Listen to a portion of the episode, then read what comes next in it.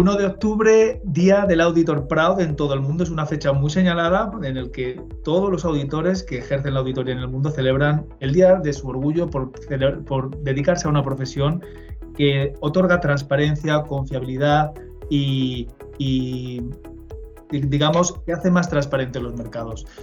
Para celebrarlo vamos a hacer una serie de entrevistas con varios auditores eh, de nuestra firma de Gran Thornton y vamos a empezar con, con nuestro socio director de auditoría, que es Santiago Araña. Santiago, buenos días. Hola, buenos días.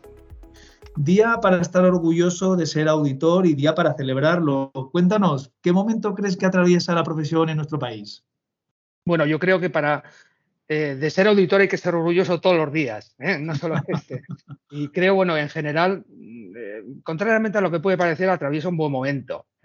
Por un lado, pues tenemos cada vez mayor regulación, una normativa cada vez más extensa y con mayores obligaciones, pero para mí ello es una muestra de la importancia que dan los reguladores a nuestro trabajo y de la importancia de nuestra profesión en las transacciones económicas. Ya podemos hacer un balance de cómo ha resultado el trabajo de emitir los informes de auditoría en un periodo excepcional como ha sido la pandemia por COVID-19. A nivel general, en primer lugar, ¿cómo valoras la coyuntura de trabajo que habéis tenido que realizar o que ha tenido que realizar un auditor en este tiempo?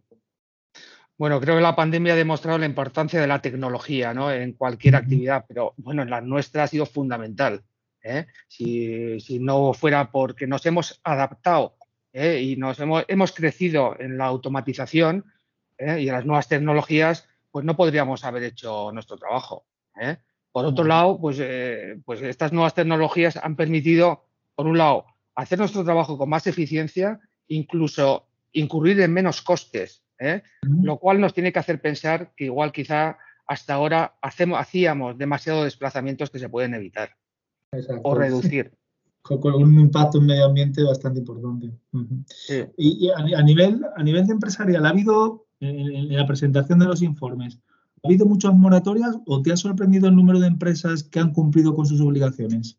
Pues hombre, no sé si puedo decir que me ha sorprendido porque conozco un poco las empresas ¿no? y la seriedad de los empresarios, ¿no? Pero yo creo que la moratoria ha sido mínima. Sí que ha habido algo, evidentemente, pero en general la mayor parte o la gran mayoría de las empresas han cumplido perfectamente con los plazos legales establecidos. ¿Y cómo habéis lidiado, Santiago, las dudas que os han podido surgir a los auditores sobre empresas o firmas que no cumplían el principio de empresa en funcionamiento tan importante en estos momentos?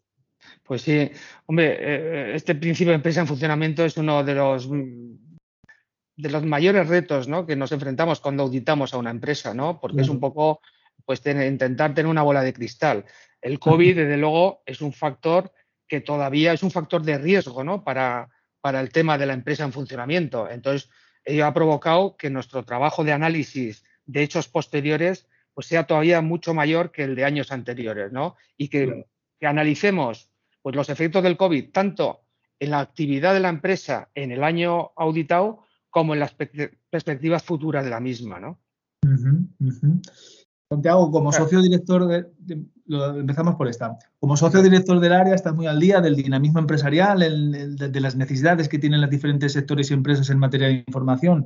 Vamos a intentar proyectarnos porque hay muchos, eh, hay muchos eh, que comentan que la recuperación va a llegar ya de forma muy robusta a finales de este año, pero tú lo ves más concentrada en este año o quizás nos tenemos que proyectar ya en 2022. Bueno, a ver, yo en general soy optimista. Creo que la recuperación va a ser, sin embargo, más lenta de lo que algunos transmiten, ¿no? Y de luego va, a ser fundamental cómo evoluciona el COVID-19, ¿no? Y la pandemia en general. Eh, pero bueno, para mí las perspectivas son buenas, no desde ya, pero sí a partir del segundo trimestre del 2022. Eh, creo que la recuperación será importante en España. Y ya por último, Santiago, ¿qué, retos principales crees que enfrenta vuestra profesión, la auditoría, en los próximos años? ¿Y, qué pasos tenéis que dar los auditores para que nos sigamos sintiendo orgullosos de vosotros, tanto vosotros mismos como las empresas que, usan la auditoría?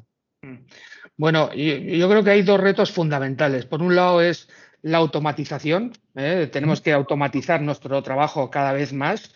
Incluso la, mm, la composición de la plantilla pues debe de ir más hacia informáticos y quizá menos economistas, que también, por supuesto, los tiene que haber, pero quizá más repartido entre los dos.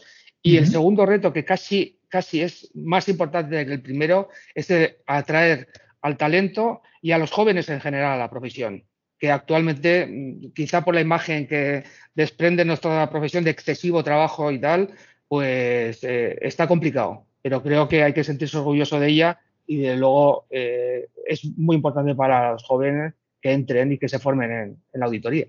Bueno, y transmitirles que es una oportunidad, que es una oportunidad de crecimiento muy importante, rápido, profesional y de, gran conocimiento para quien quiera luego también ejercer pues, una buena carrera en el management, ¿no? Eh, Santiago Araña, muchísimas gracias por celebrar con nosotros este Auditor Proud Mundial y buenos días. Muchas gracias, buenos días.